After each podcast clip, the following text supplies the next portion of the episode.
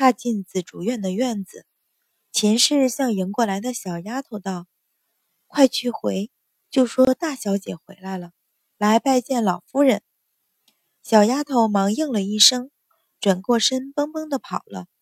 很快在正房门口扬声道：“老夫人，请夫人、大小姐进来。”秦氏笑着应了一声，当先进了屋子，侧身给软榻上歪坐的老夫人见礼，笑道：“老夫人大喜，大小姐回来了。”阮云欢跟着进门，眉眼不抬，在丫头摆好的垫子上跪下，说道：“祖母，云欢给祖母磕头。”说着俯下身去，规规矩矩磕了三个头。举止落落大方，行云流水一般。快，扶大小姐起来！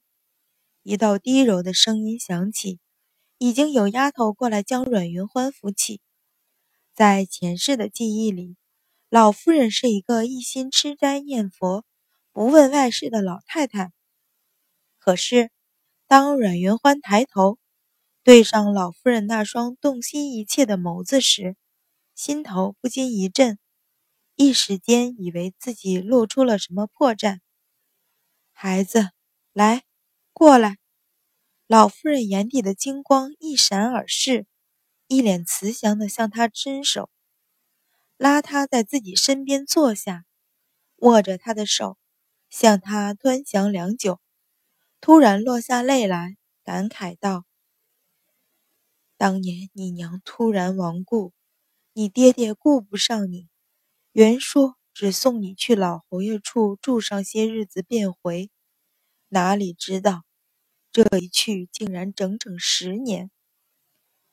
突然亡故，阮云欢心头一震，却假装没有留意，甚至没有向秦氏瞧上一眼，只是跟着垂了会儿泪，说些宽慰的话。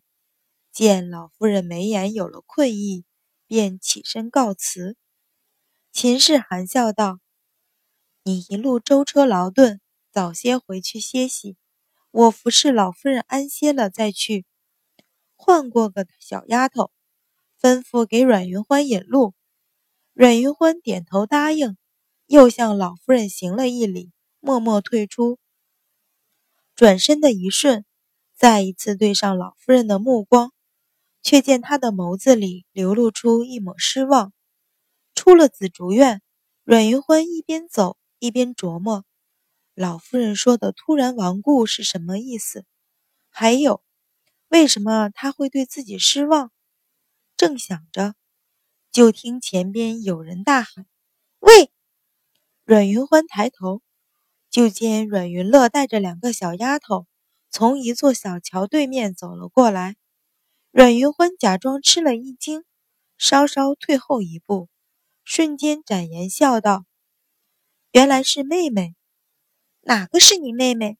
阮云乐怒喝，一低头见阮云欢长长的裙摆垂在眼前，就大大向前迈了一步，两只脚都踩在她的裙摆上，叉着腰，把头一抬，挑衅地看着他，大声道：“我不喜欢你，你快点离开我家！”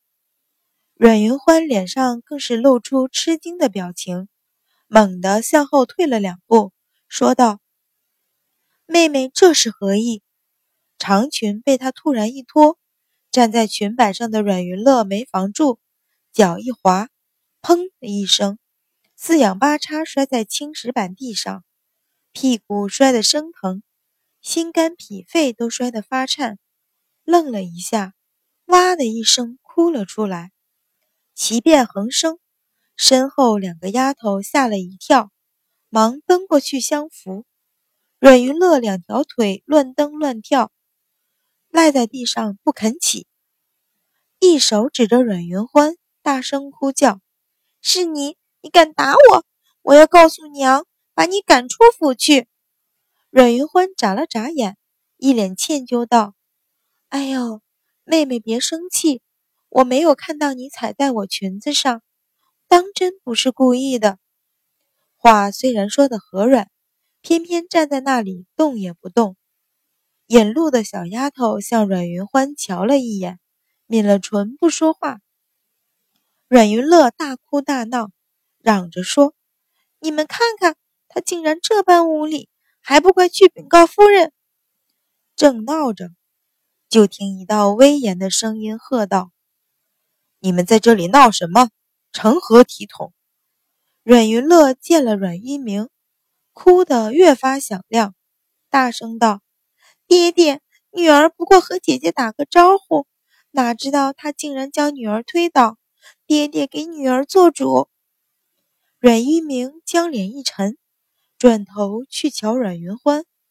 阮云欢微微一笑，问道：“妹妹说你是被我推倒？是你，就是你！”阮云乐大嚷，向身边宫里的三个丫头一指，说道。他们都亲眼看到，就是你推倒的我。哦，阮云欢扬了扬眉，笑问：“那我推了妹妹何处？”你你，阮云欢向他怒视，指了指自己肩头，说道：“你推的我肩膀，两只手都推的，你们说是不是？”说着，转头去瞧三个丫头，三个丫头互视一眼。